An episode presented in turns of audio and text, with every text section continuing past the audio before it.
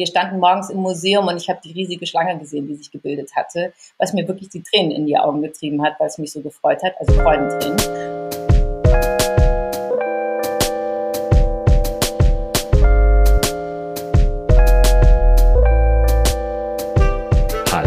und herzlich willkommen zu Folge 31 von Extrem Dumme Fragen, dem Podcast über Kunst und die Welt. Mein Name ist Niklas Bolle. Und ich bin Sebastian Spät. Und unsere heutige Gästin ist Julia Voss. Julia war jahrelang eine der bedeutendsten Kunstkritikerinnen dieses Landes und leitete das Kunstressort der FAZ. Ein ganz besonderes Highlight war für mich immer ihre Kunstkolumne Fragen Sie Julia Voss für die Frankfurter Allgemeine Sonntagszeitung.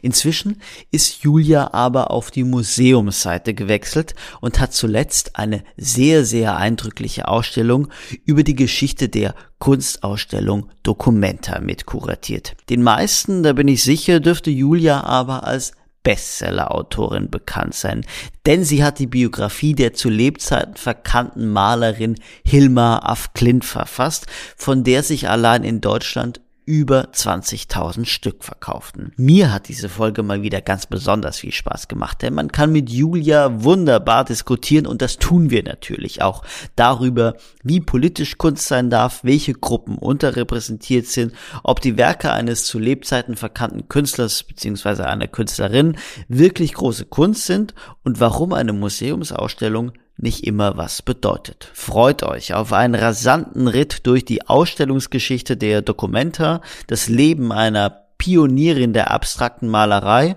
und durch die spannende Karriere der Julia Voss. Und natürlich haben wir auch dieses Mal wieder einen äh, grandiosen Sponsor unserer heutigen Folge. Niklas, mhm. wer ist es denn? Ja, bereits zum zweiten Mal unterstützt uns der Berliner Kunstverein Haus am Lützowplatz, abgekürzt Hall, nicht, nicht äh, etwa HAL, sondern Hall. Das Hall zeigt internationale und zeitgenössische Kunst in zwei verschiedenen Ausstellungsräumen am Lützowplatz. In der kleineren Studiogalerie, dem Projektraum des Vereins, wird unter dem Titel Never Mind the Burnout eine von Katharina Schilling und dem Künstler und Musiker Jim Avignon kuratierte Ausstellung gezeigt, die der Frage nachgeht, wie sich ein Leben am Rande der Erschöpfung in der Kunstproduktion der letzten Jahre widerspiegelt. Und im Hochparterre in der großen Galerie ist noch bis zum 27. März, und das ist äh, eine sehr große Empfehlung von mir, die vielbeachtete Ausstellung Götz Wallin lieber Maler zu sehen. Wallin war der Schöpfer der beiden Paris-Bar-Bilder, die Martin Kippenberger Anfang der 1990er in Auftrag gab. Berlin hat später im eigenen Auftrag eine weitere Version des Bilds geschaffen, die im Zentrum dieser Ausstellung sowie der diskursiven Auseinandersetzung mit einer Reihe von spannenden urheberrechtlichen Fragen steht. Sehr, sehr sehenswert beide Ausstellungen. Lieben Dank ans Hall und viel Spaß mit der Folge.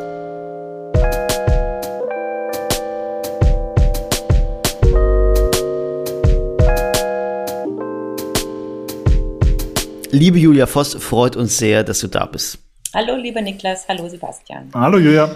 Ja, Julia Voss, äh, unsere heutige Gästin, bekannt geworden als Leiterin des Kunstressorts der FAZ, als Kolumnistin der Frankfurter Allgemeinen Sonntagszeitung, Bestsellerautorin, als Kuratorin unter anderem über der sehr, sehr sehenswerten Ausstellung, die leider äh, nicht mehr zu sehen ist, ich habe sie im letzten Jahr gesehen, über die Dokumenta im Deutschen, ist, im Deutschen Historischen Museum und zu guter Letzt Honorarprofessorin an der Leuphana Universität in Lüneburg. Ich hoffe, ich habe ähm, bei meiner Kurzzusammenfassung deines, deiner Karriere, Julia, nix vergessen.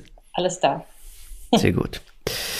Ja, wo fangen wir an? Ich äh, würde gern einen Vorschlag machen, weil wir ähm, heute die tolle Gelegenheit haben, ausnahmsweise mal mit einer Kunstausstellung anzufangen oder überhaupt über eine Kunstausstellung zu sprechen, ähm, nämlich die Documenta. Also ich habe es eben gerade eingangs erwähnt in der Einleitung. Du hast im vergangenen Jahr eine Ausstellung über die Geschichte der Documenta im Deutschen Historischen Museum äh, kuratiert und die Documenta mitkuratiert. Mit wer war, wer war die andere Kuratorin, der andere Kurator? Ähm, es war noch im Team eine Historikerin, Barbara Wirling, mhm. und auch ein äh, weiterer Kunsthistoriker, Lars Bang Larsen. Für alle, die es nicht wissen, die Dokumenta ist, kann man sagen, eine der weltweit bedeutendsten äh, Kunstausstellungen und sie findet alle fünf Jahre in Kassel statt.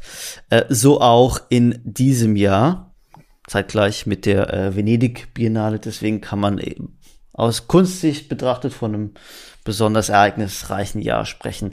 Ähm, es gibt ähm, ziemlich viel Aufregung über die bevorstehende Dokumenta. Das ist mein Gefühl, Julia. Und äh, ich frage einfach mal ganz blöd, kannst du diese Aufregung nachvollziehen? Also die Aufregung gibt's im Vorfeld der Dokumente eigentlich immer. Vielleicht schon sogar vor der ersten ähm, Dokumente. Und es ist mal alles einerseits wahnsinnig geheim und jeder will rausfinden, was passiert. Und es ist natürlich nicht im Interesse der Kuratoren, dass herausgefunden wird, was passiert. Und es soll alles eine große Überraschung sein. Und insofern wird jede Art von Information dann immer heiß gehandelt und der Hut fliegt hoch. Mir hat auch im Zuge der Recherchen für unsere Dokumenteausstellung Wolf Herzogenrath, der ähm, bei der Dokumenta 7 die, ähm, Entschuldigung, bei der Dokumenta 6, 1977, eine grandiose Abteilung über Videokunst kuratiert hat. Äh, Wolf Herzogenrath hat auch mir mal sehr lustig erklärt, wie die Erregungskurve der Dokumente eigentlich immer verläuft. Nämlich sie verläuft so, dass, also vorher sind alle ganz aufgeregt, dann kommt die Dokumente, dann wird gesagt, das sei die schlechteste Dokumente, die man je gesehen habe. ähm, dann ab der Mitte gibt es Berichte, wo man sagt, ja, ist nicht so gut, aber es gibt ein paar Kunstwerke, lohnen sich schon. Gegen Ende glätten sich die Wogen im Verlauf dann wird die Berichterstattung immer gnädiger und ist sozusagen so gnädig, dass wenn die nächste Dokumenta kommt, es dann wieder heißt, also das sei jetzt wirklich die schlechteste, die vorangegangene sei ja ganz gut gewesen. Also insofern, also, ja.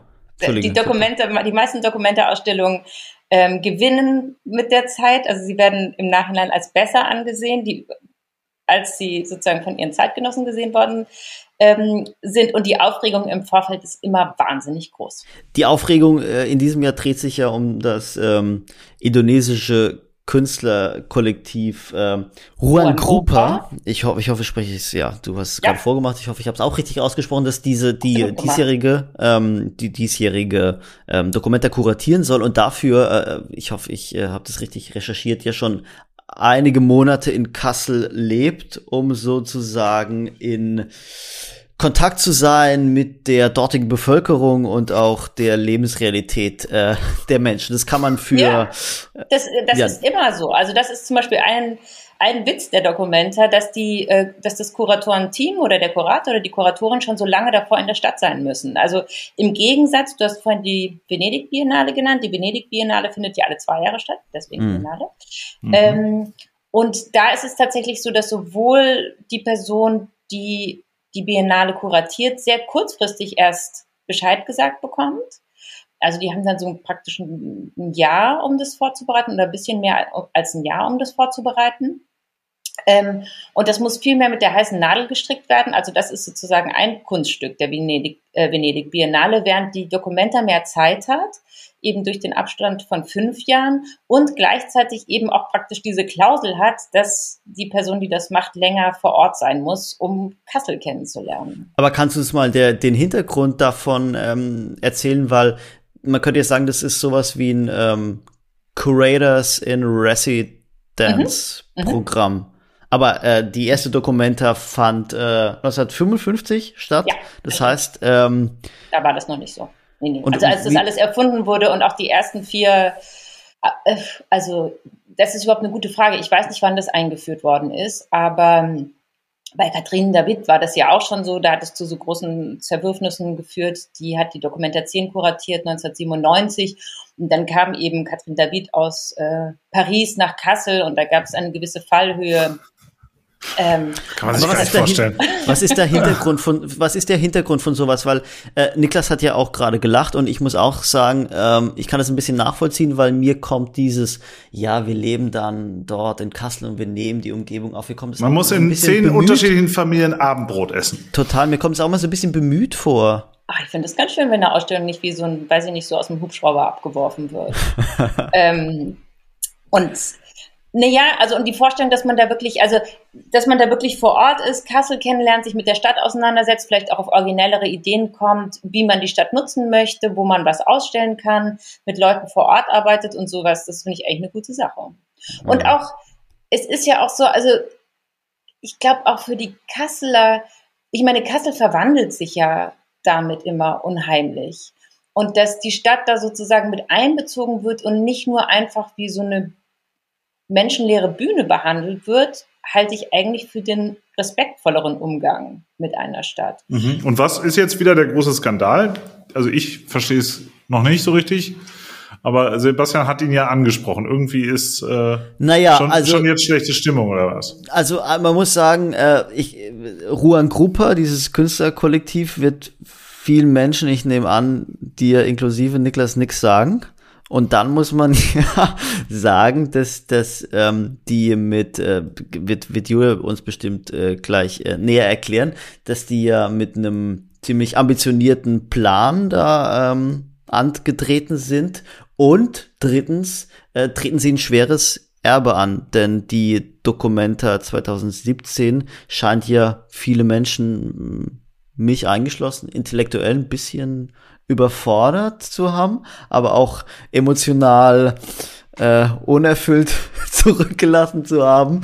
Und sie war irgendwie ein, ein großes, großes, äh, ja, hat einen großen Schuldenberg irgendwie hinterlassen. Die fand 2017 zeitgleich in äh, Kassel und in Athen statt und äh, scheint jetzt rückblickend so, als hätte der Kurator Adam Cimcek die Finanzen nicht so ganz gut im Griff gehabt. Was ja zum guten Ton gehört, oder?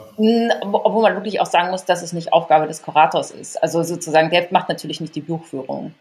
Aber ähm, ja, es ist nicht das erste Mal, dass es passiert, dass die Dokumente einen Schuldenberg hinterlässt. Ähm, aber und ich, also was jetzt im Vorfeld für Aufregung gesorgt hat, ist ähm, Juan Gruppe ist ja ein Künstlerkollektiv und sie arbeiten eben ähm, mit weiteren Künstlerkollektiven und eines dieser Künstlerkollektive, die sie eingeladen ähm, haben, ähm, dem wurde eben unterstellt, dass es ähm, ja, dass es sich sozusagen wurde Antisemitismus im Vorfeld unterstellt.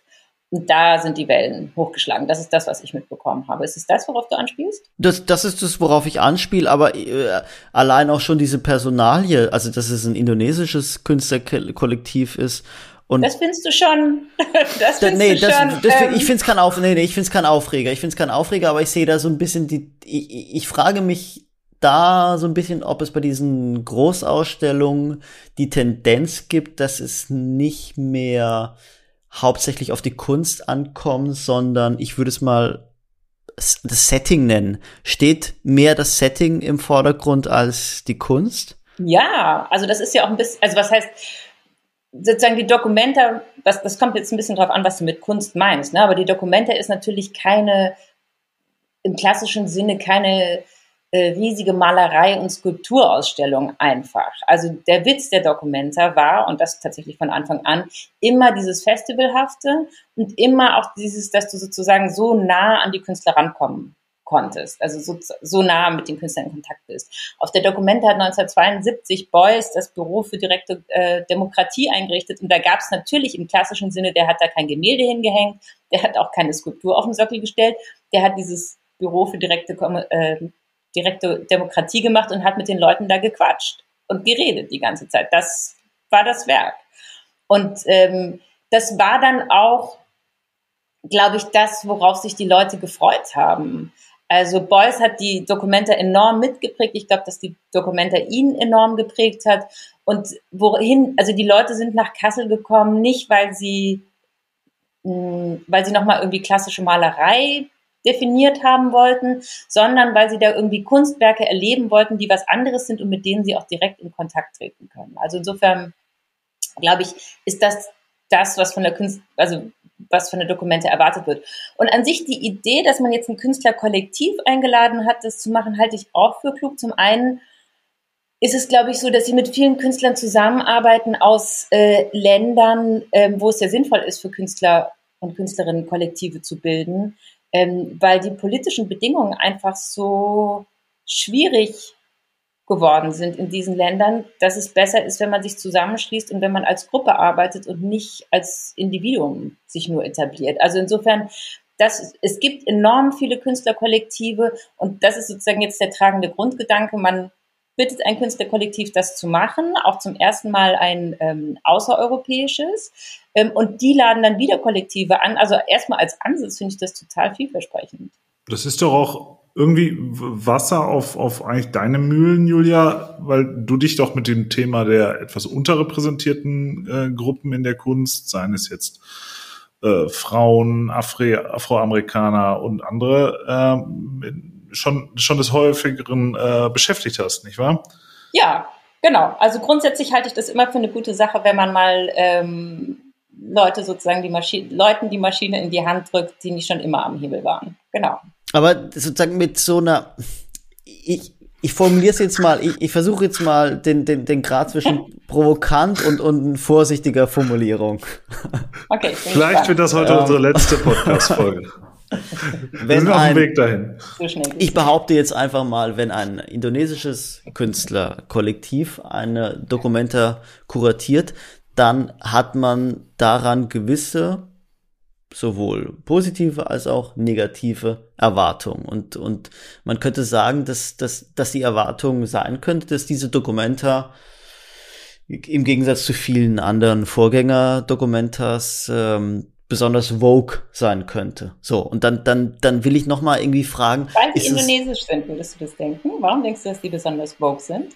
Weil ich mitbekommen habe, mit welchen, also zum einen, weil du, wie du gesagt hast, dass sie ähm, das erste außereuropäische Kuratorenteam sind und weil ich so ein bisschen mitbekommen habe, mit welchen Themen sie sich auseinandersetzen wollen, beschäftigen wollen. Und das sind ja woke Themen und ich sage das gar nicht auf, also woke ist jetzt für mich, ich sage das nicht mit Herablassung, so, es ist, es ist für mich jetzt ein, neutraler Begriff, aber wenn ich so, wenn ich so Themen wie Gender, Fluidität, wenn ich Themen wie, wenn Nachhaltigkeit eine große, äh, eine große Rolle spielt, dann sage ich einfach, das sind zeitgemäße Themen, die man doch irgendwie mit, mit Wokeness überschreibt, oder?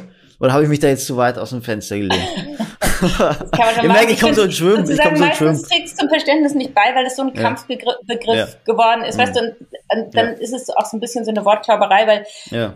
ich habe früher gedacht, meine Kinder, als sie in den Kindergarten gegangen sind, da gab es irgendwie mal als Diskussion, ob es einen vegetarischen oder einen veganen Tag im Kindergarten geben könnte. Und dann haben sich alle irre aufgeregt. Und ich glaube, wenn sie einfach gesagt hätten, es gibt einmal in der Woche Spaghetti mit Tomatensauce, das ist vegan, mhm. Und niemand sagt dazu, dass es vegan ist, dann ist alles gut. Also insofern mhm. glaube ich auch, bevor wir uns jetzt über irgendwelche Begriffe aufregen oder Angst haben könnten, sie sind irgendwie, weiß ich nicht, zu theoretisch oder wie auch immer, es ist immer besser, konkreter an den Sachen dran zu sein, als so eine Sprache Also diese, diese, diese, die, dieses Künstlerkollektiv will politisch sein, ist politisch und genau. es ist so eine Entwicklung, die die man äh, gut finden kann oder nicht, aber ich glaube, wir sind uns alle einig, dass dass der Kunstbetrieb und dass so Großausstellungen wie die Venedig Biennale, Documenta, dass die mit den Jahren immer politischer geworden sind. Das ja, zum Teil. Aber da würde ich auch wieder sagen, das ist im Grunde auch ein bisschen der Luxus der Dokumenta, ähm, dass die Dokumenta sich immer leisten konnte, politischer zu sein, weil sie enorm gut finanziert ist. Also sie hatten ähm, aus der öffentlichen Hand ein großes Budget. Im Gegensatz zur Biennale in Venedig, die vornehmlich privat finanziert ist. Das heißt, da müssen die Kuratoren und Kuratoren praktisch rumlaufendes Geld einsammeln und man wird eigentlich auch nur als Kurator oder Kuratorin dort ernannt, wenn der Person zugetraut wird, dass sie so große Mengen Geld ähm, in der kurzen Zeit besorgen kann. Also das mhm. ist mit sozusagen eine Grunddefinition oder eine ähm, etwas, was du mitbringen musst ähm, für die Biennale in Venedig. Und tatsächlich in Kassel ist es so, dass es, und das ist in den 70er Jahren gab es da eine große Debatte und danach wurde aber die Entscheidung dann so gefällt, dass es eine enorme staatliche Unterstützung gibt und im Grunde der Kunst auch ermöglicht werden soll, möglichst frei zu sein. Das ist immer unterschiedlich genutzt worden und man muss auch sagen, es ist unterschiedlich besetzt worden. Häufig ist immer so das Pendel hin und her geschwungen. Man hatte eine sehr politische Dokumente und die nächste war dann eher, weiß ich nicht, schöngeistig oder eher mhm. sozusagen ähm, ästhetisch sehr stark ausgerichtet und so weiter. Aber das ist im Grunde die Freiheit der Dokumenta. Und die, also Dokumenta war immer politischer als die Biennale in Venedig. Aber wie frei, wie frei sind Kunstgroßausstellungen noch? Oder wie sehr sind sie inzwischen verpflichtet, ähm, einen gesellschaftlichen Auftrag wahrzunehmen? Das ist so ein bisschen die Frage, die, die ich mir bei, bei der Dokumenta spätestens seit 2017 seit dem Jahr 2017, nicht seit der Dokumenta 2017, sondern 2017 war für mich so ein Umbruchsjahr im Kunstbetrieb. Also wie frei ist dieser Betrieb noch oder wie sehr ist diese Freiheit beschnitten und er muss immer mehr einen gesellschaftlichen Auftrag wahrnehmen? Also ich glaube schon, dass, also was heißt muss? Ich meine, sozusagen ähm, eine Dokumenta kann scheitern, ne? aber das ist noch nicht das Schlimmste, was dann irgendwie ähm, passieren kann aber oder also sozusagen negative Kritiken bekommen. Aber ich glaube, dass man schon von der Dokumenta auch mit diesem Fünfjahresabstand, erwartet, dass sie irgendwas Bedeutendes oder Relevantes oder Interessantes zum Stand der Kunst jetzt sagt. Und äh, man wäre wahrscheinlich sicherlich enttäuscht, wenn man eher so ein, ja, wenn, wenn da, wenn es keine Reflexion zu politischen Themen dort gäbe. Aber das ist eben die Dokumente. Ich meine, wir haben genug andere Orte, wo du eine Malereiausstellung nach der anderen siehst und wo das nicht stattfindest sozusagen von der Dokumente erwartet man noch etwas darüber hinaus. Mhm. Das finde ich aber, also ich würde das nicht als Einschnitt, als Einschnitt irgendwie sehen oder als sozusagen Beschränkung der Freiheit, sondern das ist eben die Erwartungshaltung, die man hat bei der Dokumente. Was muss eine Dokumente im Jahr 2022, was muss sie zeigen? Du hast mir so eine Steilvorlage, hast mir so eine Steilvorlage geliefert. Aber naja, also ich kann vielleicht sagen, was, so, was mich so befeuert, was so meine ja, Neugierde ist und ich freue mich ja. sehr, ähm, dahin zu gehen. Und ich muss tatsächlich sagen, ich dachte vor einiger Zeit, oder eigentlich schon länger, als ich bei der FAZ war, habe ich eine Zeit lang mal darüber nachgedacht, was ist eigentlich aus den Künstlergruppen geworden. Also wenn wir so an Anfang des 20. Jahrhunderts schauen oder sowas, dann würden uns ja zu ganz vielen Bewegungen auch vor allen Dingen Gruppen einfallen. Also hier in Deutschland, also nicht der Blaue Reiter oder die Brücke, ähm, Worpswede, es gab so viele Kolonien, was ist denn eigentlich daraus geworden? Und was ich interessant finde, ist, dass wir jetzt eine Dokumenta haben, die Kollektive einlädt. Also das ist vielleicht, das ist eine mobilere Form vielleicht der Künstlergruppe. Die verstehen sich noch viel mehr als Gruppe, weil sie auch sich gemeinsam äußern. Die anderen haben ja trotzdem irgendwie sozusagen zusammen ausgestellt, aber jeder für sich gearbeitet, kann aber auch in den Kollektiven unterschiedlich sein. Und ich bin da total gespannt drauf und ich bin auch gespannt darauf, aus welchen Ländern Leute wie eingeladen werden. Ähm, da mag es auch so sein, dass man, äh, wenn man von einem anderen Kontinent kommt, auch nochmal einen anderen Blick drauf hat. Also ähm, ja, aus wir haben es hier mit einem Künstlerkollektiv zu, äh, zu tun, die auch schon vorher international ausgestellt haben. Aber trotzdem, ich glaube, wenn man die Welt von, von Indonesien aus betrachtet, ähm, fallen einem nochmal andere Punkte an, ein, die man zeigen möchte, als wenn man sie von äh, Deutschland aus betrachtet. Zeigt sich an der schrumpfenden Zahl oder an der wenig, weniger starken Wahrnehmbarkeit von Künstlerkollektiven die, die, die Kommerzialisierung des, des, des Kunstbetriebs? Ähm, ist das so, dass ich meine, es gibt ja ein paar Künstlerkollektive, die auch, die fast jeder kennt. Vielleicht sowas wie die Guerilla Girls zum Beispiel. Ja, okay, da, da, tatsächlich. das wäre jetzt auch mein Gedanke gewesen, ja, ja. Aber sind die ähm, Kommerz für dich? Ob die was sind? Also in je, sind die Kommerz für dich? Nein, nein, nein. Also ich würde sagen, bei den Künstlerkollektiven ist es meistens ist es einfacher, Einzelpersonen zu vermarkten als Gruppen zu vermarkten. Ähm, also wenn sich so Bewegungen Namen geben, das ist teilweise ganz gut. Also wenn man irgendwie, weiß ich, Künstler unter einer bestimmten in so einem bestimmten Fahrwasser darstellt, aber im Grunde ist es immer, also aus Sicht des Marktes ist es einfacher, mit Individuen umzugehen, als mit Gruppen umzugehen. Also viele verschiedene Namen, sozusagen Durcheinander von Identitäten und so, ähm, weniger Identifikation dadurch und so weiter. Also insofern, wenn wir auch gucken, also die großen erfolgreichen Marken auf dem Kunstmarkt sind Individuen und nicht Gruppen. Mhm. Niklas, sollen wir dich mal wieder, sollen wir dich mal wieder mit an Bord holen, indem wir über den Markt reden? ja, ich, ich dachte, ich wollte diesen Feldzug gegen Indonesien nicht. Äh oh ja, es war echt. Ich hoffe, wurde das so wurde das von mir so wahrgenommen, ein Feldzug gegen von Indonesien. Ich war noch, ich war noch nie, ich war noch nie in Indonesien. Nein, nein, ich war noch nie in Indonesien. Aber natürlich, äh, also naja, ich bin, ich bin still einfach. Ich muss sagen, ich habe die, ich habe die, die, ähm, diese, diese Personalien nicht. Ich habe die mit soll ich sagen, einer gesunden Skepsis äh, zur Kenntnis genommen. Ich lasse mich überraschen. Ist das Gesunde daran. Das du machst es nur noch schlimmer, Sebastian. ich, ich, lasst uns, lasst uns zum nächsten Punkt kommen. Ich möchte ja, Niklas absolut. wieder mit, ich möchte Niklas wieder mit in Bord holen und ähm, genau. Wir haben, Hier wir kommt haben die Mega-Frage. Julia, du hast einen, einen krassen Bestseller geschrieben, gell? Ja, das ist ein Bestseller geworden. Das war eine tolle Überraschung. Was ist ein Bestseller in der Kunstwelt? Wie viel muss man da verkaufen? Ah, jetzt willst du ganz genaue Zahlen haben. ja, so Größenordnung und so weiter. Ja, es ist ja also oftmals sehr enttäuschend, wie, wie wenig Bücher dann schon wieder taugen, okay, um ein also Bestseller zu sein. Aber 20.000 bekommen. Wow, das ist für so ein äh, so ein Thema äh, schon schon echt krass, oder? Mhm. Und das Buch also, ist jetzt auch schon in diversen äh, Sprachen. Genau, das kommt. Also es ist jetzt, äh, es ist auf Schwedisch erschienen. Mhm. Und ähm, es kommt, vielleicht sagen wir auch mal den Titel, haben wir den jetzt schon gesagt? Nein, den müssen die Leute googeln. Okay.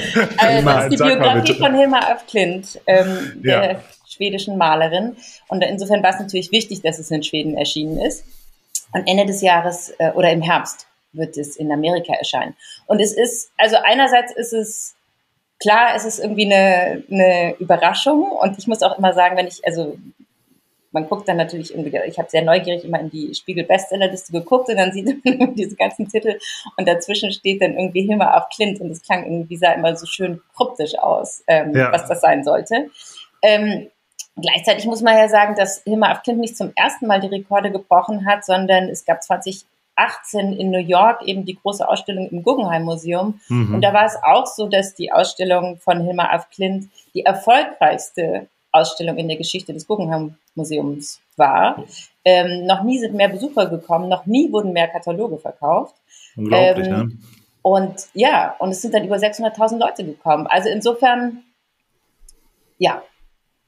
Kann das, das mit Himmel auf können wir ganz, können wir ganz im kurz Guggenheim, äh, Sebastian, jetzt bin ich dran. Eine ganz kurze äh. Erklärung, wer Hilmar auf Klint ist. Eine ganz kurze ja, Erklärung, die Leute abholen, wer Hilmar auf Klint ist. Okay, also Hilma af Klint ist eine fantastische schwedische Malerin, geboren 1862, gestorben 1944 und ihr Claim to Fame ist, dass sie mit 44 Jahren ihr Leben auf den Kopf gestellt hat und äh, mit der akademischen Ausbildung, die sie nämlich hatte, gebrochen hat und von da an, wir sind dann im Jahr 1906, angefangen hat, abstrakt zu malen in Serien und in immer größeren wachsenden Formaten und am Ende, oder das heißt am Ende im Jahr 1907 schließlich, hat sie schon riesige abstrakte Gemälde gemalt, die mehr als drei Meter hoch waren. Und diese Gemälde waren eben die längste Zeit der Kunstgeschichte unbekannt ähm, und sind immer mal wieder ent wiederentdeckt worden und dann eben mit einem großen Pauken Paukenschlag 2013 in einer tollen Ausstellung im Moderner Museum äh, von Iris, Iris Müller-Westermann kuratiert, gezeigt worden. Und dann sind sie ähm, durch Europa getourt und 2018 ist dann eben die große Ausstellung gewesen Guggenheim. im Guggenheim Museum. Und das ist so der Ritterschlag, muss man einfach sagen, weil das Guggenheim Museum natürlich eine Geschichte hat äh, des Sammelns von speziell abstrakter Kunst. Insofern haben wir es sozusagen ein bisschen mit dem Vatikan der abstrakten Kunst zu tun und ähm, sozusagen die Heiligsprechung ist dann 2018 erfolgt. Ja. Und kannst du diese, diese späte Wiederentdeckung und Weltkarriere irgendwie erklären? Also wie kam das? War das auch das auch die Guggenheim-Ausstellung? War das so ein äh, vom ersten Tag an Knallererfolg oder über die Laufzeit der Ausstellung, so dass sich das das rumgesprochen hat? Weil ist ja jetzt eben keine Brand gewesen bis dahin die die Künstlerin, nicht wahr? Ja, also ich meine, die, also es gab ein wahnsinniges Presseecho. Alle Zeitungen haben riesig geschrieben. Ich habe mir auch die New York Times ähm, aufgehoben. Die hatten den tollen Titel ähm, Hilma Who, No More. Ähm, und das war tatsächlich, also weil das ist ein bisschen dann, glaube ich, auch New York, dass dann so ein Lauffeuer sich so verbreiten kann. Das war tatsächlich vom ersten Tag an ein Wahnsinnserfolg. Also ich war auch in New York. Ich habe bei der Eröffnung gab es ein Symposium und da habe ich einen Vortrag gehalten ähm, und ähm, es gab Filmaufnahmen am ersten Eröffnungstag und äh, wir standen morgens im Museum und ich habe die riesige Schlange gesehen, die sich gebildet hatte, was mhm. mir wirklich die Tränen in die Augen getrieben hat, weil es mich so gefreut hat, also Freudentränen. Ähm, und insofern war das tatsächlich dann von Anfang an so ein Wahnsinnserfolg. Ähm, und ich glaube, die, also die Frage, warum sie so spät erst entdeckt worden ist, das hat mehrere Etappen. Ähm, einerseits, das war eine der Fragen, warum ich diese Biografie geschrieben habe und tatsächlich habe ich mich mit ihr und ihrem Leben befasst, weil ich rauskriegen wollte, wie sie mit ihrer Kunst zu Lebzeiten umgegangen ist. Und es war so, dass sie ihre Kunst zu Lebzeiten zeigen wollte und auch gezeigt hat. Ähm, allerdings sozusagen gegen viele Widerstände sehr mühsam also auch überhaupt das Zustandekommen dieser Ausstellung. Und schließlich hat das dazu geführt, dass sie Anfang der 30er Jahre entschieden hat, dass ihre Werke nicht für die Zeitgenossen sind, sondern für die Zukunft. Und sie hat die dann praktisch wie in so eine Zeitkapsel gesteckt und in die Zukunft geschossen, hat nämlich entschieden, dass die erst 20 Jahre nach ihrem Tod gezeigt werden dürfen. Also es war sozusagen der, die Entscheidung nach Jahren des äh, relativ erfolglosen Bemühens um ein Publikum. Aber ja. wie geht das zusammen? Fehlende Anerkennung zu, zu, zu Lebzeiten oder zu Schaffenszeiten als, als Künstlerin und dann Besucherrekorde Jahrzehnte nach dem Tod? Also man könnte ja, wenn, wenn man jetzt, wenn man jetzt, wenn ich jetzt nochmal provozieren soll, könnte ich ja sagen, geschicktes Marketing des, des Guggenheim Museums. Ja, das war bestimmt auch ein geschicktes Marketing, aber ich meine, den Fall haben wir nicht so selten. Wir denken zum Beispiel an Frank Boch, der hatte, glaube ich, auch nicht so viel Erfolg zu Lebzeiten und dann später ging es ziemlich durch die Decke. Also da muss immer was dazukommen, dass das dann passiert. Also zum einen ist es manchmal schwierig, den Zeitgeschmack zu treffen und Hilma Afklint hat sich, glaube ich, für den Zeitgeschmack gar nicht interessiert. Ähm, dann hat sie auch, was interessant ist, ähm, eine ganz andere Vorstellung von einem Distributionssystem gehabt. Also die meisten Avantgarde-Künstler, und wenn wir im Jahr 1906 sind, da gibt es eben schon eine ausgeprägte Avantgarde, die sich auch irgendwie im Kunstsystem bewegt. Und die sind über die Galerien gegangen. Und Hilma Afklint war nicht der Ansicht, dass ihre Kunst verkauft werden sollte und über irgendwelchen Sofas hängen sollte, sondern sie war der Ansicht, dass die großartigen Gemälde alle zusammen bleiben sollen und gemeinsam gezeigt werden sollen und nicht auseinandergerissen werden dürfen. Und darum hat sie auch nicht verkauft zu Lebzeiten. Ist ja, ist ja schon ein unglaublicher Move eigentlich, ne? Also äh, hin, hinzugehen, ist das auch so ein bisschen, äh, hat sie das gewollt, auch so diesen Effekt, äh, ich mal mal hier die Bilder aus der Zukunft äh, und dann schließe ich die weg und dann können in 20 Jahren nach meinem Tod oder so, machen dann alle eine Kiste auf und sagen, ach, sie hat es ja immer schon gewusst. Also Jetzt kommen wir zu der Persönlichkeit von Hilma Abschnitt, die wirklich großartig ist. Ähm, zuzutrauen ist ihr alles.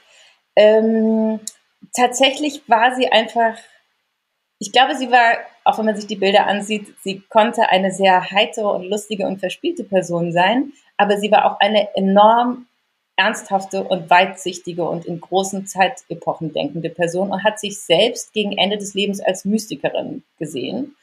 Ähm, und insofern ich glaube, ihr ging es weniger darum, dass wir uns heute über sie unterhalten, sondern ihr ging es darum, dass sozusagen wir die Chance dieser Kunst wahrnehmen, um unseren Horizont zu erweitern. Und da hat sie, glaube ich, relativ richtig gesehen, dass die 1930er Jahre in Europa nicht die beste Zeit sind, ähm, um damit an die Öffentlichkeit zu treten, sondern dass da bessere Zeiten kommen müssen. Mhm.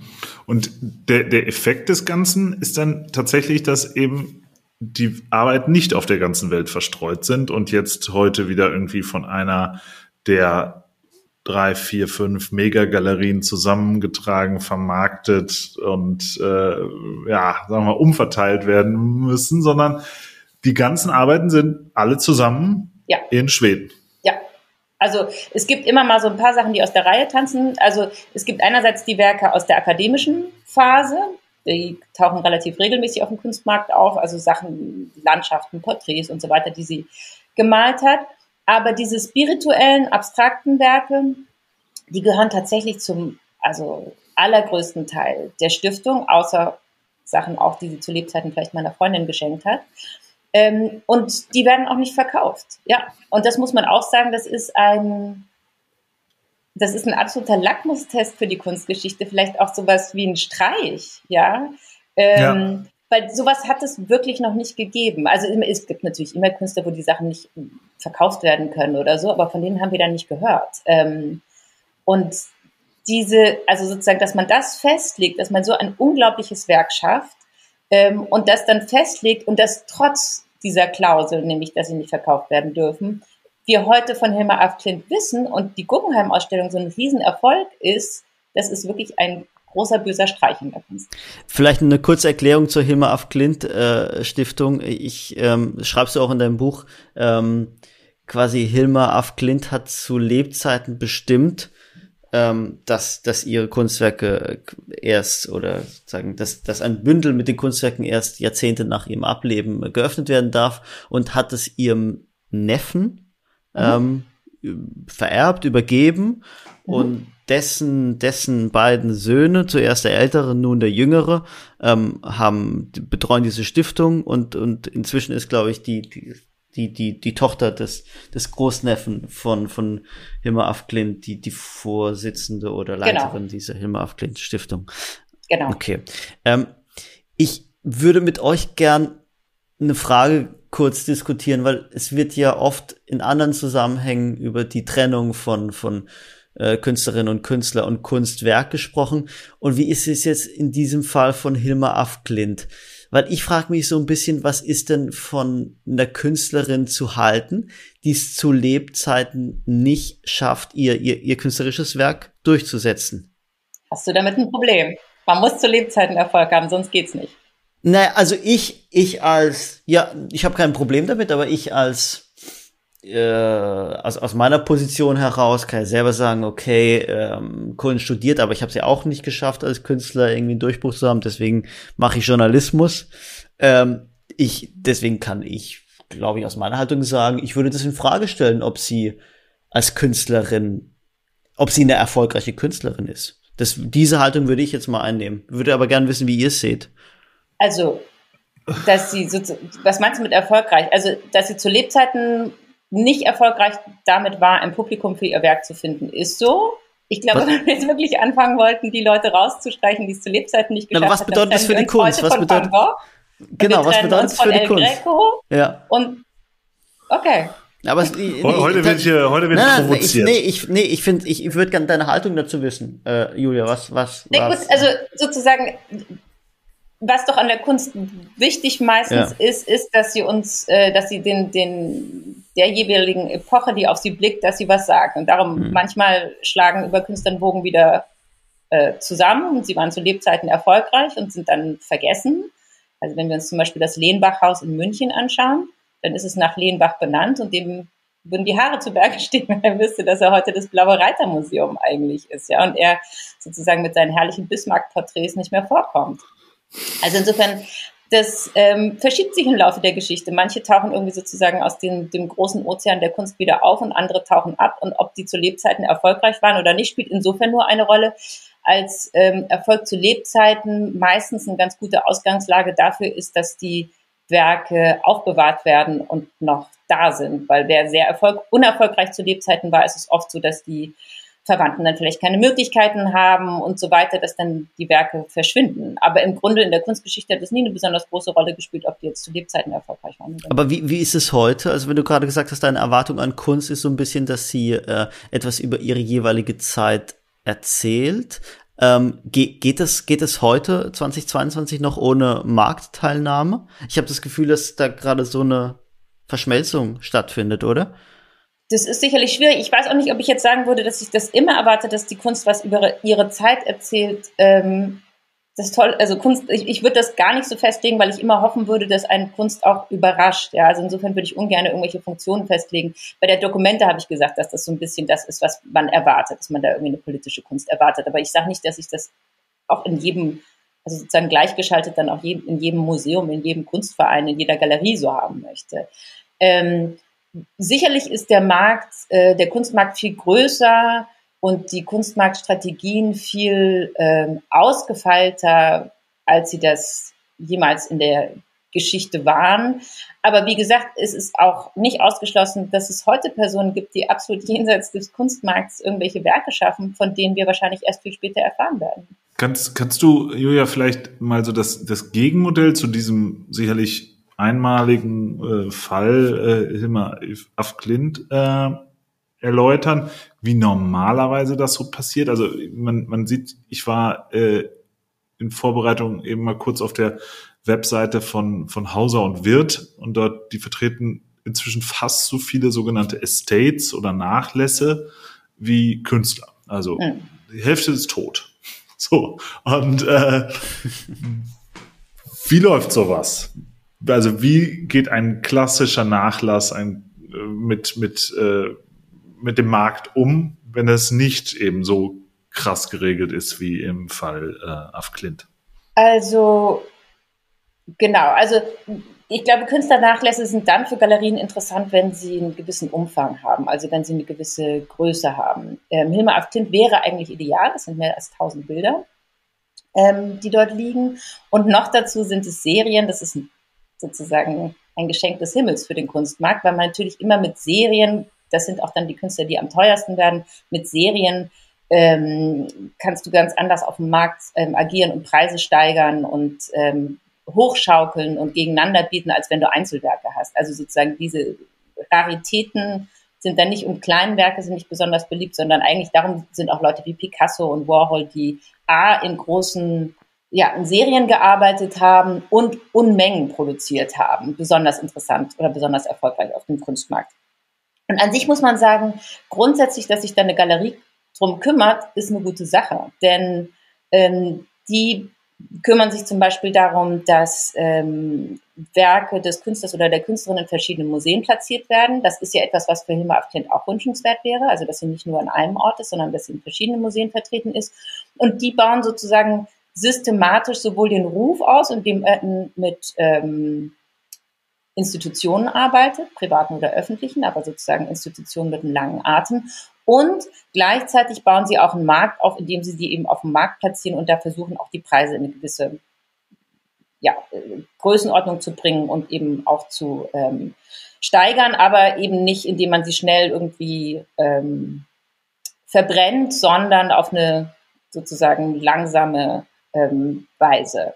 Und das können natürlich große Galerien mit vielen Kontakten und vielen Sammlern im Hintergrund und vielen, ähm, äh, vielen internationalen Kontakten, vielen internationalen Standorten eigentlich ganz besonders gut machen. Ähm, und insofern, das ist normalerweise, wenn Künstler aus der Versenkung zurückgeholt werden, ist das normalerweise der Weg, der dazu führt, dass wir heute über sie sprechen. Also auch jemand wie Van Gogh ähm, ist natürlich dann auch bekannt geworden, ähm, weil verschiedene Museen gekauft haben. Ich glaube, die deutschen Museen waren mit die ersten, die gekauft haben, weil verschiedene Museen gekauft haben, weil es eine breite Sammlerschicht gab, die das gesammelt hat. Und ich glaube, so Durchbrüche in der Berühmtheit bei Künstlern sind ganz oft damit verknüpft, dass es enorm hohe Preise gab. Das ist ehrlich gestanden. Ich meine, das wird auch, ich meine, heute wissen wir alle, dass zum Beispiel bei Damien Hirsts ähm, Diamantenschädel, dass äh, ähm, er mit unter den Bietern war für den Rekordpreis und auch ewig Besitzer geblieben ist, äh, Mitbesitzer dieses Dings. Und natürlich, es ging darum, einen Rekordpreis zu produzieren, weil der Rekordpreis sozusagen die Werbestrategie ist für alles Folgende. Ähm, mhm. Ein Rekordpreis wird von Göttingen bis zu den Galapagos-Inseln gemeldet. Ähm, und plötzlich kennen alle dieses Werk. Also insofern ist es tatsächlich auch für die Berühmtheit, wenn Hilma ab Klint jetzt auf den Markt käme und besonders teuer werden würde und schnell, ich bin mir sicher, sie würde sehr schnell ähm, sozusagen den Rekord für die teuerste äh, Künstlerin einfahren können, ähm, wäre sie natürlich nochmal unendlich viel bekannter, als sie es jetzt schon ist. Aber es ist da, gut, dass es nicht passiert. Da hat aber Larry Gagosian oder so keine Chance in äh, Stockholm. Äh also ich bin ja ähm, Adjunct Member of ja? the Hilma af Klint Foundation, aber das heißt, ich bin nicht ganz im Herzen, sondern ich bin sozusagen im, ähm, davor. Äh, und man muss tatsächlich sagen, das ist auch außerordentlich in der Geschichte der Künstlerstiftung, glaube ich. Die Hilma af Klint Stiftung gibt es seit den 60er Jahren und tatsächlich trotz Wandels und Abfolge und ähm, Sebastian, du hast es schon gesagt, ähm, mehreren Familienpersonen, die da den Vorsitz hatten, war es immer so, dass keiner gesagt hat, wir möchten die Dinger doch aber jetzt verkaufen. Also insofern. Es gab nein. noch nicht, es gab noch kein Angebot, das gut genug war. äh, ich glaube, es gab gute Angebote. Kannst du, kannst du konkreteres sagen oder äh, muss das, das muss, äh, ist für die Fortsetzung des Buchs. Wie fühlt sich's eigentlich an, wenn man wie so, naja, als hättest du so einen Superhit äh, als Sängerin gehabt, bist du ja jetzt als Bestseller-Autorin, wirst du ja als Kunstkritikerin, du hast ja über sehr viel geschrieben, aber du wirst ja jetzt, sagen wir mal, zumindest seit paar Jahren mit dieser einen Künstlerin äh, in Verbindung gebracht. Wie fühlt sich das an? Das fühlt sich einerseits gut an, ähm, aber ich bin auch froh, dass ich, ähm, oder es waren ja immer mehrere Leute, die sich für sie eingesetzt haben, dass wir nicht mehr so wenige sind. Also ich mhm. erinnere mich, ich habe tatsächlich 2008 zum ersten Mal Gemälde von Hilmar Afklint gesehen und habe auch gleich in der FAZ darüber geschrieben und war total begeistert. Damals war ich in Stockholm zu Besuch und Iris Müller-Westermann, die dann auch die Ausstellung kuratiert hat, hat mir die Gemälde gezeigt. Und dann ähm, habe ich, als die Ausstellung im Moderner Museum stattgefunden hat, habe ich den Artikel geschrieben, die Kunstgeschichte muss umgeschrieben werden. Und da gab es zum Teil, also gab es Begeisterung und ähm, Zuspruch, aber es gab auch ähm, Ablehnung und Kritik. Ähm, und es gab, es gab aus dem Museum of Modern Art in New York gab es eine Kuratorin, die eben gesagt hat, dass sie sich nicht ganz sicher ist, ob das, was Hima Aftins gemacht hat, wirklich Kunst sei und so weiter. Und im Nachhinein ist das alles, ähm, sozusagen sind das alles gute Anekdoten. Aber damals ähm, mh, war das nicht so klar, wie das Ganze ausgehen würde. Ähm, und darum war es auch so wahnsinnig, also mit dem Guggenheim Museum wurden früh, das wurde früher angesprochen natürlich, ob sie das nicht machen wollen. Ähm, und das hat lange gebraucht, bis sie es dann tatsächlich gemacht haben, was eben auch damit zusammenhängt, wenn eine Künstlerin oder ein Künstler, wenn die keinen Markt haben, gibt es keine richtige Lobby. Also gibt es auch niemand, kein richtiges Geld, was dahinter steht und so eine Ausstellung kostet Geld. Und die Hilma Aftint Stiftung ist keine reiche Einrichtung und das Guggenheim Museum braucht auch sozusagen, muss auch privat finanziert werden. Also die haben jetzt auch nicht einfach einen Etat, aus dem sie irgendwie Geld schöpfen können. Und das heißt, da die Gelder zu für mobilisieren, ist nicht so einfach, wenn man Leute hat, die eben nicht auf dem Kunstmarkt vertreten sind. Das ist eine super Überleitung. Das ist eine super Überleitung, weil das wäre tatsächlich jetzt auch meine Anschlussfrage gewesen. Ich, ich ähm, würde noch mal gern mit dir darüber sprechen, wie Künstlerinnen und Künstlern positioniert werden in, in Ausstellungen, in Museen. Und da kann man ja auch eine tolle Unterscheidung machen zwischen der Venedig Biennale und, und der Documenta.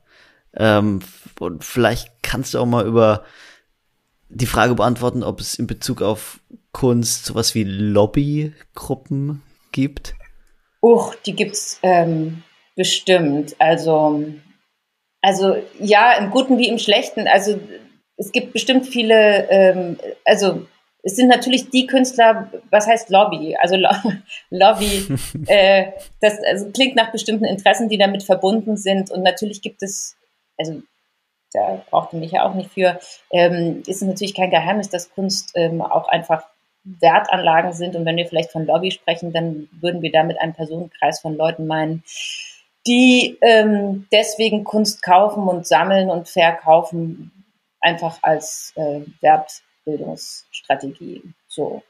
Ähm, das ist natürlich dann ein bisschen heikel, insofern bei dem Kunstmarkt, weil der natürlich immer über Bande gespielt wird mit öffentlichen Einrichtungen und wir uns fragen müssen, ob dafür die öffentlichen Einrichtungen gute Orte sind und ob wir dafür unsere öffentlichen Museen hergeben wollen und wie viel Einfluss wir dann diesen Kreisen einräumen wollen.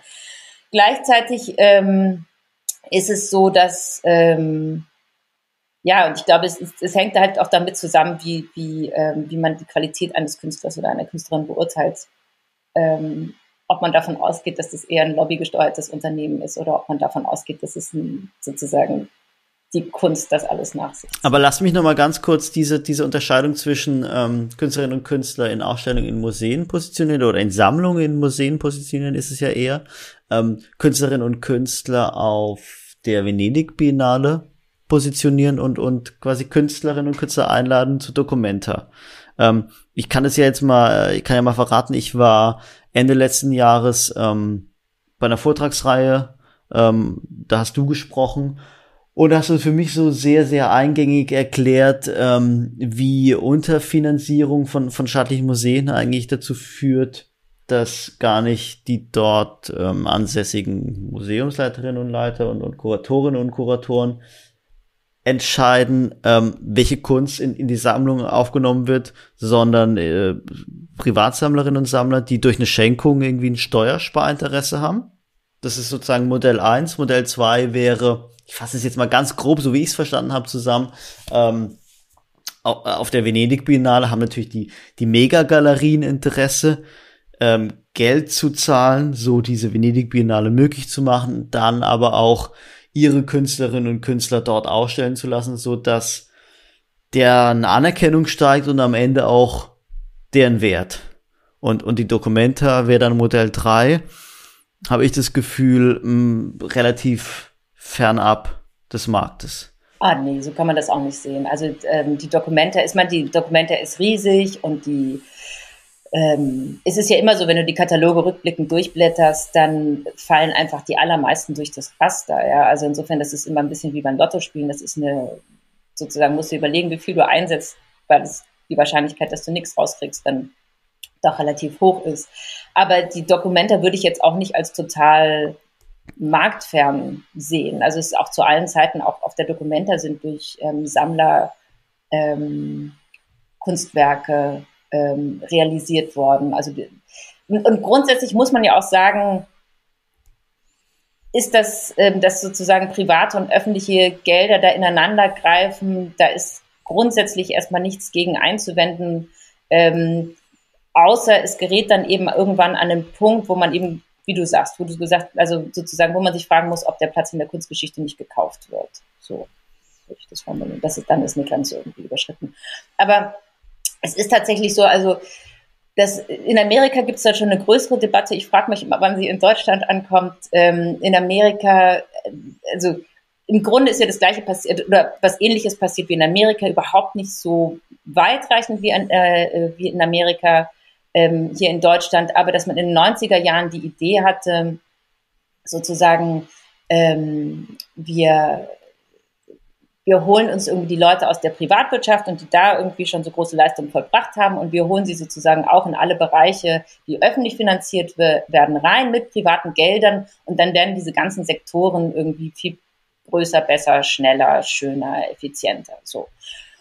Und dann gab es eben auch bei den Museen ähm, ähm, oder überhaupt bei der Kunst ähm, die Vorstellung, dass man das auch gewinnbringend machen könnte. Und es wurde eine Reihe von, das äh, historisch gesehen gibt es eine Reihe von ähm, Erleichterungen, die eingeführt wurden, Steuererleichterungen, um eben ähm, privates Geld, ähm, um diesen Bereich attraktiv zu machen.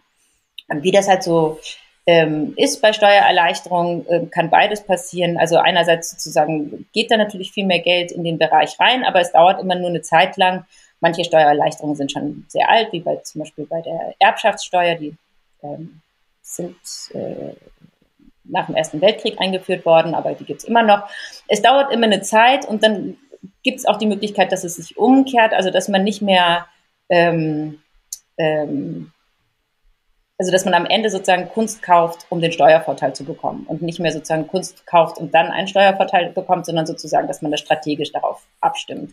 Und das habe ich mir genau, darum, ähm, da haben wir uns, glaube ich, kennengelernt, Sebastian, ja. dass ähm, da gab es ein Symposium tatsächlich in Bonn im Studio Bonn von Kolera. Und ich war total beeindruckt, weil ich mich tatsächlich immer gefragt habe, warum hängen in deutschen Museen so verdammt viele Baselits? Ähm, und ich habe äh, ich hab die Erklärung bekommen von, von dir und dem ähm, Thomas Ackermann. ja, genau, der von äh, genau. ja. Genau, und also, und der Punkt ist mit diesen Steuererleichterungen, ist es, ähm, halt so, dass es natürlich, also wenn man sozusagen einen Kulturhaushalt hat und Ausgaben hat, dann gibt es da eine gewisse Transparenz und dann gibt es auch Leute, die sich hinsetzen und das entscheiden. Alles, was natürlich mit Steuervorteilen zu tun hat, fällt unter das Steuergeheimnis, äh, unter das Steuergeheimnis und wird niemandem mehr mitgeteilt. Und es gibt natürlich dann auch keine, in dem Sinne, keine strategische Ausrichtung mehr. Und dann machst du halt Kulturpolitik sozusagen in der Blackbox. Und es werden eben steuerlich gefördert, ähm, die ähm, ja, bestimmte Kunstwerke, die ins äh, im Museum kommen und darunter tatsächlich sehr erstaunlich viele Bilder von Baselitz. Und man fragt sich eben, ist das ein sinnvolles Ergebnis dieser Steuererleichterung? Ist, ist es das, was man fördern wollte? Also wollte man tatsächlich dafür sorgen, dass sehr viele Werke von Georg Baselitz in öffentlichen ähm, Museen hängen? Aber ist, ist, ist Baselitz äh, sozusagen in Anführungszeichen ein Opfer davon, von, von, von dieser äh, Steuersparentwicklung oder dieser, dieser, dieser Konstruktion? Oder kann so ein Mega-Artist wie Baselitz, ich will es jetzt gar nicht an der Person festmachen, kann das Künstler ist, Also das von ist ja nicht Rand, nur er, genau, sondern ja. es sind ja auch Sammler. Ja, aber kann ein Künstler von diesem diesem keine Rang. Opfer von Steuererleichterungen, die wollen die haben. aber kann, kann ein Künstler, kann ein Künstler von dem Rang, wie beispielsweise Baselitz, ähm, das auch aktiv vorantreiben? Also sind, sind Künstlerinnen und Künstler inzwischen so, wie soll ich das sagen, ähm, versiert in, in, in Also, ja. ja, es gibt, äh, es gibt immer mal Künstlerinnen die, und Künstler, die negativ sagen, sozusagen, damit wollen sie sich nicht befassen. Diejenigen, die sich damit befassen, kenne ich noch keinen einzigen Fall, der oder die da öffentlich drüber geredet haben. Ähm, aber ja, ich bin mir 100% sicher, dass ähm, diese, also, so, dass, dass damit strategisch umgegangen wird und dass das ähm, ganz vielen bewusst ist. Es ist ja auch sozusagen dafür, grundsätzlich muss man ja auch sagen, das ist an sich noch nicht problematisch. Dafür sind ja diese Steuererleichterungen da. Man kann vielleicht irgendwann mal nach einer Zeit einen Reality-Check machen und sagen, okay, das ist das Ergebnis, was wir jetzt haben. Gehen die Incentives in die richtige Richtung oder wollen wir nochmal nachjustieren? Okay, vielleicht, bevor wir uns, nachdem wir uns mit dem Land Indonesien angelegt haben, uns jetzt auch noch mit dem mächtigen Herrn Baselitz anlegen, äh, ein, wollen wir ein letztes Thema vielleicht nochmal aufmachen und nochmal zu, zu äh, Hilma auf Klint zurückkehren. meine Frage, äh, Julia, wäre, was wäre gewesen, wenn Hilma ein Hugo oder ein Hector gewesen wäre? Wäre ihre Karriere oder in dem Fall seine Karriere dann anders, schneller, ja, eben anders verlaufen, erfolgreicher, früher erfolgreich? also wir müssen sie ja nicht Hugo nennen, wir können sie auch einfach Vasili nennen. Ähm, Oder Vasili so. Kandinsky. Und das war eine erfolgreiche Grüße am Karriere. in München. Nein, also man muss ja auch sagen, was, also das, ich, Vasili Kandinsky ist ein großartiger Künstler. Ähm, und all das, was er gemacht hat, ähm, ja, finde ich total gerechtfertigt. Also es geht jetzt irgendwie gar nicht darum, da irgendwas gegeneinander auszuspielen. Im Gegenteil, ich glaube, man kann sich aber eben anschauen, an der Karriere wie der von Vasily Kandinsky, welche ähm, anderen Wege er gegangen ist. Und man muss ja gleichzeitig auch sagen, Vasily Kandinsky hatte einen extrem ähm, ja, dann phasenweise doch auch sehr schweren Lebensweg. Also ich meine, 1914 wird er ähm, als, aus München rausgeschmissen als feindlicher Ausländer. Es beginnt der Erste Weltkrieg, dann ist er in Russland, dann muss er aus Russland wieder weg, dann kommt er zurück, dann ist er ähm, am Bauhaus, dann wird das Bauhaus einmal geschlossen, dann wird es zum zweiten Mal geschlossen, dann muss er von den Nationalsozialisten nach Frankreich fliehen. Ähm, und dann ist er in Frankreich, irgendwann in Südfrankreich. Und ähm, ah, oder kommt er bis Südfrankreich? Ich weiß gar nicht, wo er genau. Ähm, also er ist in Frankreich. Und dann marschieren die Deutschen ein. Also Wassily Kandinsky ist bestimmt kein Beispiel für eine reibungslose Karriere. Ähm, und trotzdem hat er zum einen, glaube ich, weil er ein großartiger Maler war und auch einer, der ähm, sehr gut darüber sprechen konnte, hat er ein großes Werk hinterlassen, was dann eben sehr bekannt geworden ist. Aber ähm, das hat zum einen damit zu tun, dass Wassily Kandinsky eben in einer Künstlergruppe gearbeitet hat, im Blauen Reiter, also sich mit anderen zusammengetan hat, dass er Manifeste geschrieben hat. Also damit, glaube ich, ähm, ja, war für die Kunstgeschichte dann auch die Kunst. Kann man sich selbst Bedeutung verleihen. Irgendwie ein bisschen, oder? Na, ich glaube, der hat auch dran geglaubt. Also ja. ich, wir müssen da gar nicht so viel Strategie unterstellen. Also das war ein Bedürfnis, das zu sagen. Und er hatte ja auch was zu sagen. Ja. Er hat etwas anderes gesagt, als die anderen ähm, ja. damals gesagt haben. Und kan Vasily Kandinsky hat sich aber auch sehr ähm, darum bemüht, sich den Kunstmarkt anzugucken, wie er funktioniert. Da gibt es sicherlich andere, die viel erfolgreicher waren, wir Picasso und auch also ähm, ganz, ja, ganz anders agiert haben. Aber Wassily Kandinsky hat auch natürlich irgendwie Kontakte zu Kunsthändlern aufgenommen. Ähm, er hat damals Editionen gemacht, ähm, sozusagen auch in der Hoffnung, praktisch ähm, für weniger Geld ähm, sich eine größere Kundschaft ähm, ja, zusammenzustellen. Und ähm, dass dann aber der große Durchbruch kam, ist ja eigentlich auch posthum passiert. Denn ähm, diese enorme, und da sind wir wieder der Dokumente, diese enorme Begeisterung für die abstrakte Kunst ist ein Phänomen ähm, des Kalten Krieges. Also erst im Kalten Krieg ist die Abstraktion zum Stil des Westens geworden, eben in Abgrenzung ähm, zum Osten ähm, und zum sogenannten oder vermeintlichen sozialistischen Realismus. Und damit ist erst die Abstraktion eigentlich so durch die Decke. Da muss uns jetzt aber auch noch den Mythos mit der CIA-Finanzierung dazu liefern, oder? zu, zu, ja, zu das wird dann immer gerne erzählt.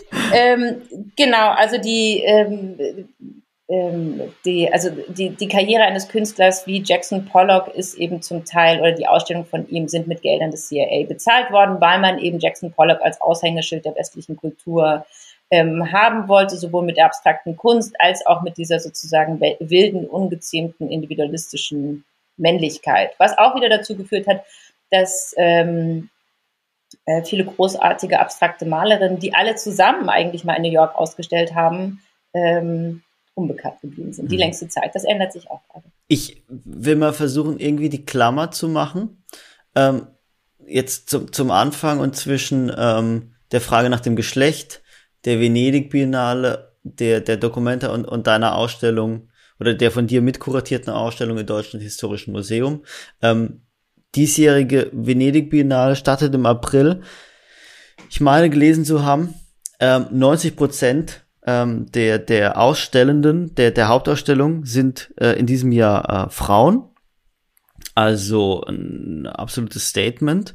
Und ähm, das Tolle für mich bei, bei deiner Ausstellung über die, die Geschichte der Dokumenta war, einfach mal zu erfahren, wie ähm, krass ungleich die, die, die Künstlerliste der, ähm, der Dokumenta war über, über yeah. Jahrzehnte hinweg und dass sich das eigentlich erst so in den, in den späten, ähm, naja, in den 90 also späte 80er oder fr frühe 90er so langsam mal geändert hat. Also nicht nur, ähm, dass dort hauptsächlich weiße Künstler ausgestellt haben, sondern wirklich einfach Künstler, also größtenteils auch tatsächlich Männer. Und als ich diese Ausstellung äh, da gesehen habe, war ich echt auch so ein bisschen vor den Kopf gestoßen und man wird sich da erstmal so der, der Privilegien als, als weißer Mann so richtig bewusst. Aber gleichzeitig äh, und Wenn das für ja, unsere Ausstellung gedient hat, das ist gut. Ja, ja, total. Aber nee, wirklich, also das sage ich jetzt ohne irgendwelche äh, hier Überhöhung, weil du hier äh, Gast bist, sondern tatsächlich, das, das, das, deswegen ist ja auch wichtig, dass so drüber diskutiert wird, weil, weil, weil man dann es ja so langsam lernt. Ähm, aber man fragt sich gleichzeitig auch, was ist denn damals im Kopf der, der Macher vorgegangen? Denn so eine so eine Ausstellung wie die Dokumente hat ja eigentlich den Anspruch, die Vielfalt äh, des Kunstbetriebs abzubilden. Und das, das hat sie ja defini definitiv über Jahrzehnte nicht. Und wie, wie kann man ähm, über Jahrzehnte solche Scheuklappen gehabt haben? Das ist total, also ja, gute Frage. Es ist total erstaunlich. Ich meine, das ist auch teilweise, du kannst immer noch es, also es tut sich gerade viel im Kunstbetrieb und vor allen Dingen im Ausstellungswesen. Das kommt viel langsamer natürlich an in den Sammlungen. Es war jetzt gerade Weltfrauentag. In England wurde eine Umfrage gemacht und die haben Leute gebeten, einfach nur drei Künstlerinnen zu nennen. Und es hat nicht geklappt. Also die könnten alle Frida Kahlo sagen und dann die Engländer kennen dann noch irgendwie Barbara Hepworth und dann war irgendwie Ende. Ähm, und es ist ja immer noch so, dass wenn man in die Sammlung geht, dass dann das Gefälle wieder sehr groß ist zwischen Künstlerinnen und Künstlern. Und wenn man einfach in eine Buchhandlung geht und die Überblickswerke aufschlägt, und zwar die Klassiker, sowas wie Gombrich, der wirklich ein hervorragender, von mir sehr bewunderter Kunsthistoriker mhm. war, dann ist es verrückt. Also ich glaube, in der allerersten Auflage von Story of Art von Gombrich war eine einzige Frau in der ganzen Kunstgeschichte, eine einzige Frau. Wollt ihr raten, wer? Ähm, wer war die einzige Frau, die es geschafft hat? Man kommt, glaube ich, nicht drauf. Aber ihr kennt sie. Nicht Frieda Kahlo. Nee, Frieda. Äh, nee, früher? Klassische Moderne? Du musst uns, glaube ich, auf die Sprünge helfen. Käthe Kollwitz. Mhm, okay.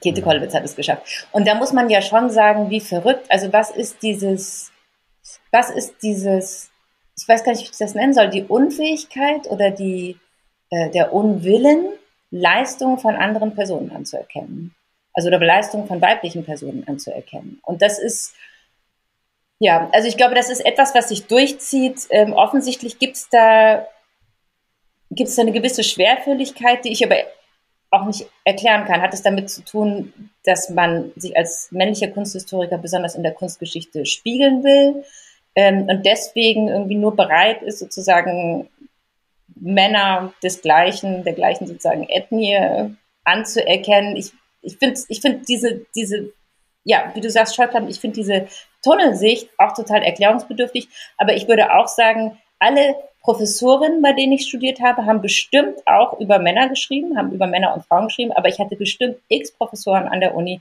die nie ein einziges Mal Kunsthistoriker, die nie ein einziges Mal äh, etwas Längeres über eine Frau geschrieben haben. Also offensichtlich irgendwas hakt da.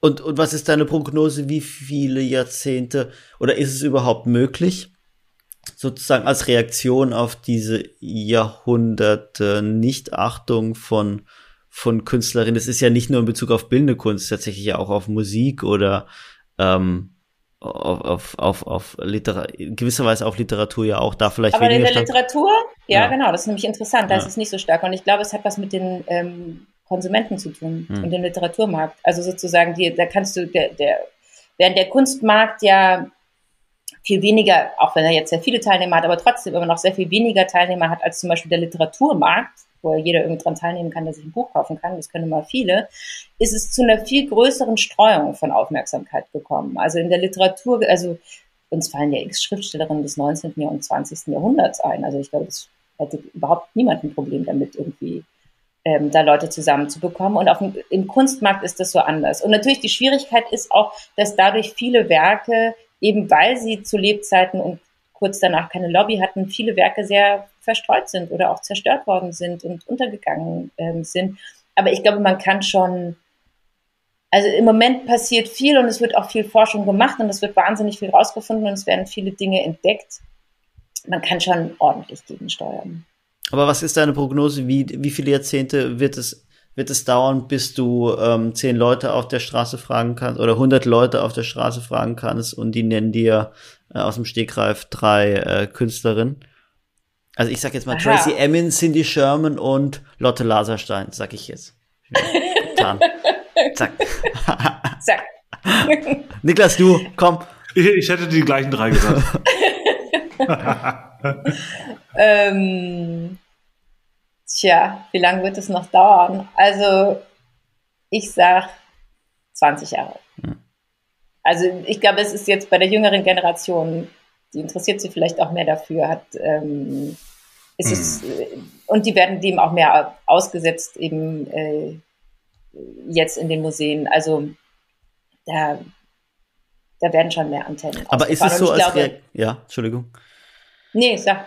Aber ist es so als, als Reaktion darauf, dass wenn du jetzt nach den äh, dem äh, sozusagen heißesten Scheiß oder, oder was den den den äh, Must-Sees in unter jungen Künstlerinnen und Künstlern gefragt wirst, dass du dann dass du dann drei Frauen nennst?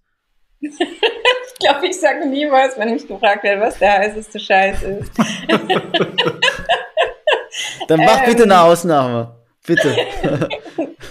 Ach, ich bin, ich bin nicht so für so Hitlisten. Ähm, aber natürlich gibt's Künstlerinnen, jetzt lebende Künstlerinnen, die ich ganz toll finde. Und zwar also auch in allen ähm, Altersstufen. Ähm,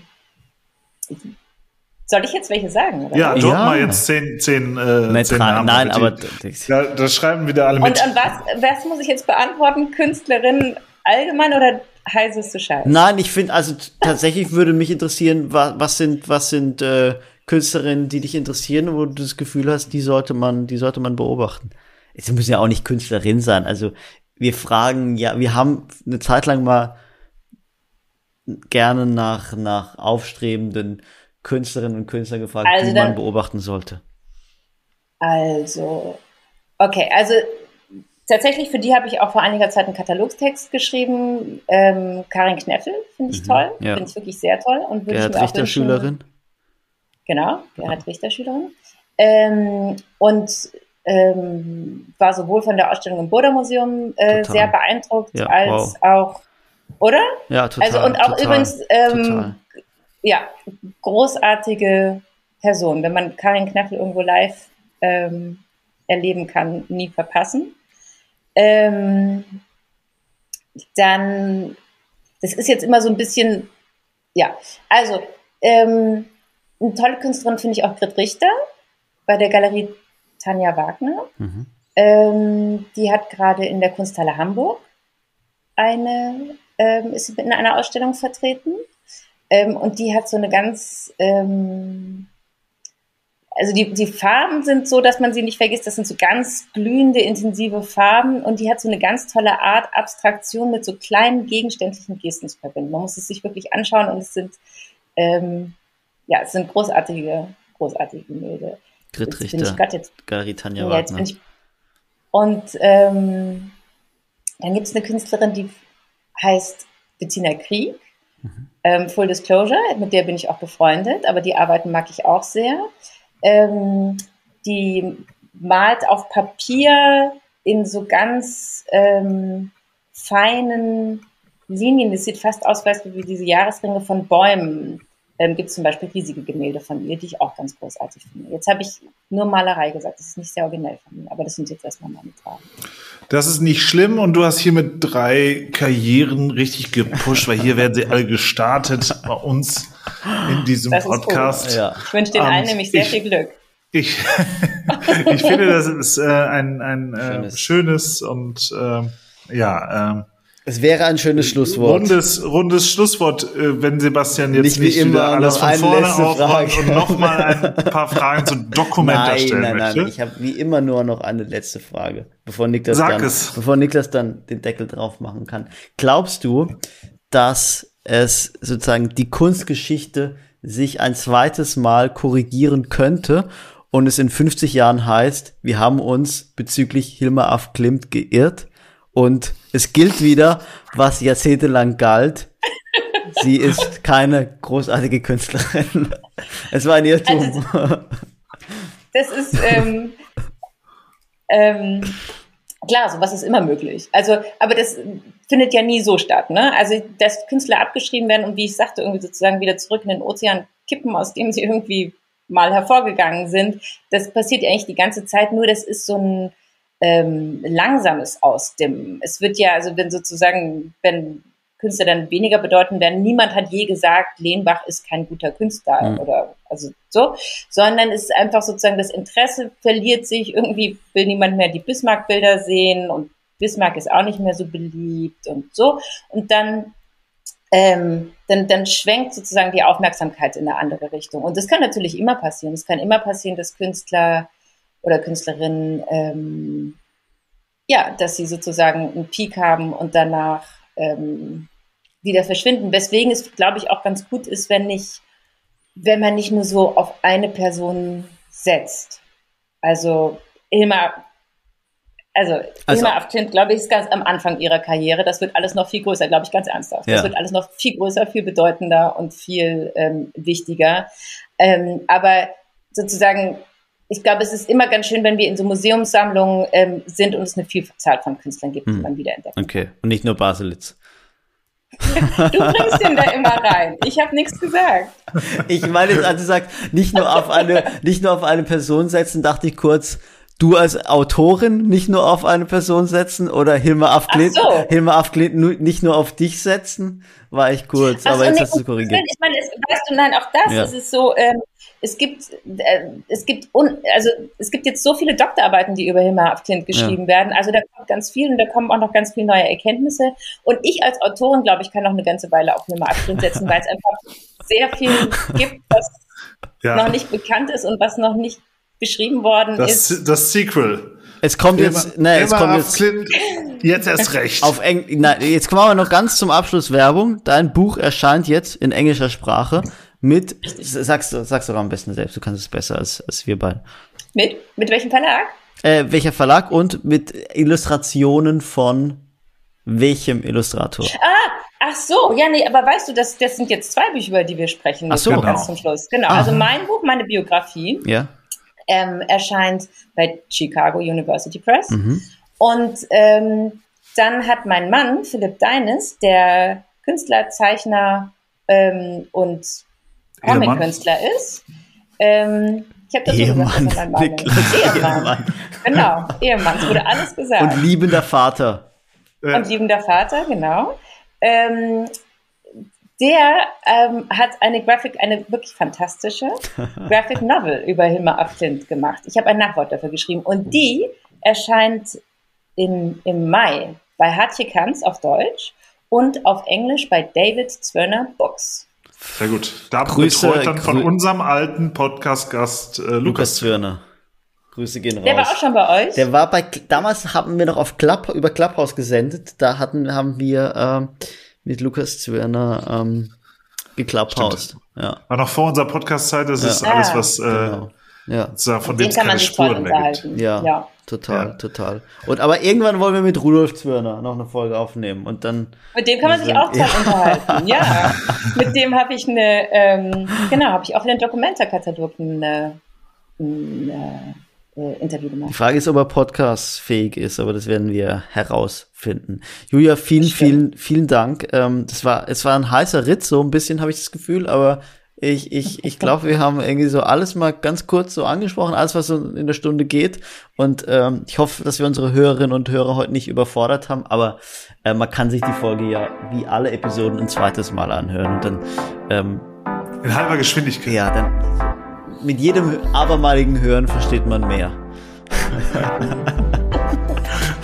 ja. In diesem Sinne, lieber Sebastian. Danke, lieber Super, Niklas. vielen Dank. Mir bleibt auch nur herzlichen Dank zu sagen, liebe Julia Voss. Und an dieser Stelle dann mein letztes Wort. Cut. Tschüss.